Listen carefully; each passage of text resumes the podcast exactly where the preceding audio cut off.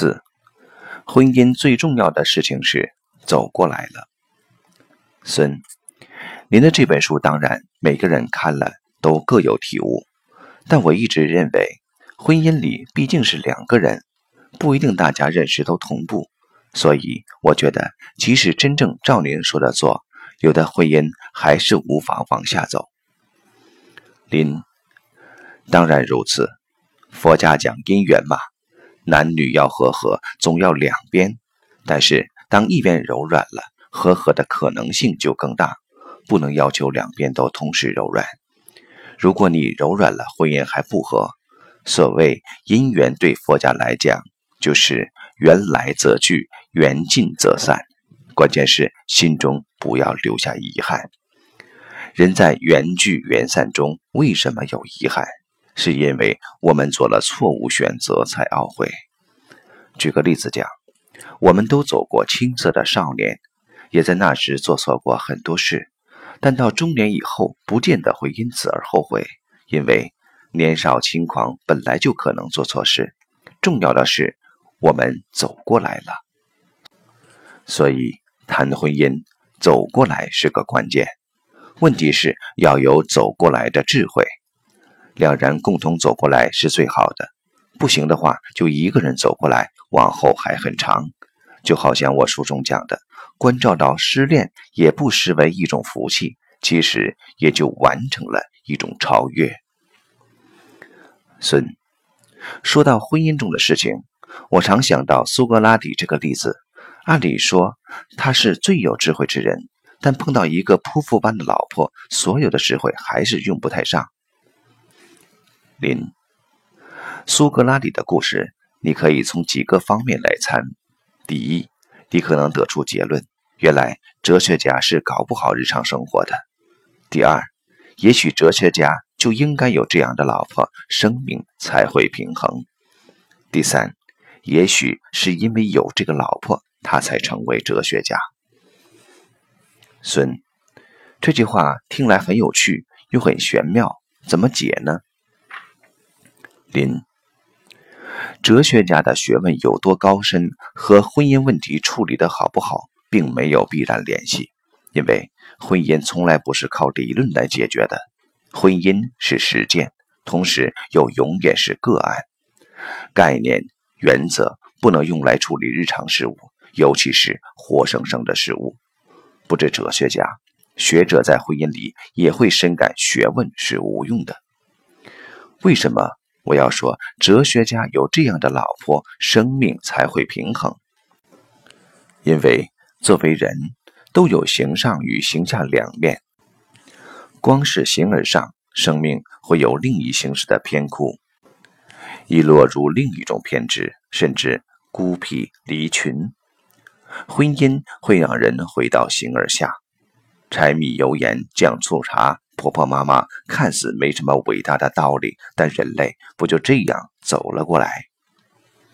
最后，为什么还说有这样的老婆才会出现哲学家？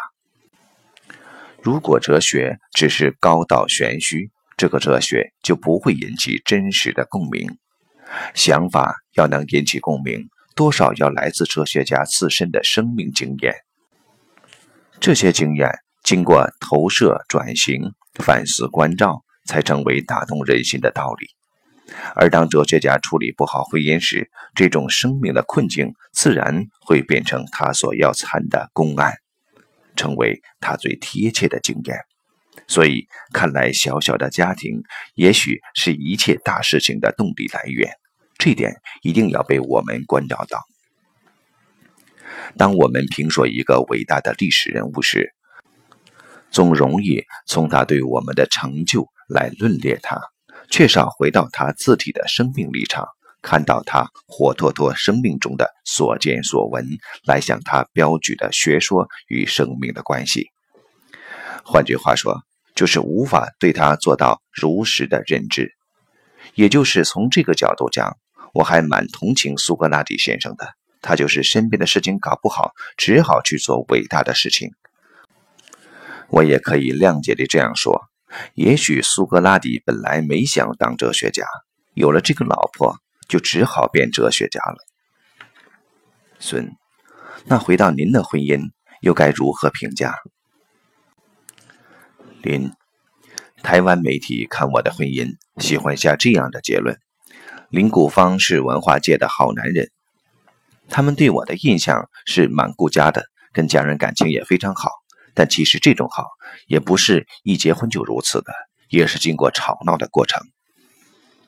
孙，我觉得小狗师母指林谷芳太太的小名，在您面前还像个孩子。林，我和他年龄相差十三岁，但因为我很早就关照生死，心理年龄其实比同柴大。你在台湾可以看到，跟我同辈的人对我都像对待长辈，也因此，老婆和我的真实差距可能要有三十岁。我因为自己事情多，见到的场面也多。坦白说，十件事能引起自己兴趣与响应的也就不多。但对他来讲，这样跟着我就不公平。他可能一切都还在尝试。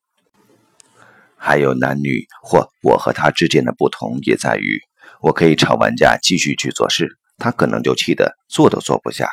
这些都必须经过一种关照、互动与磨合。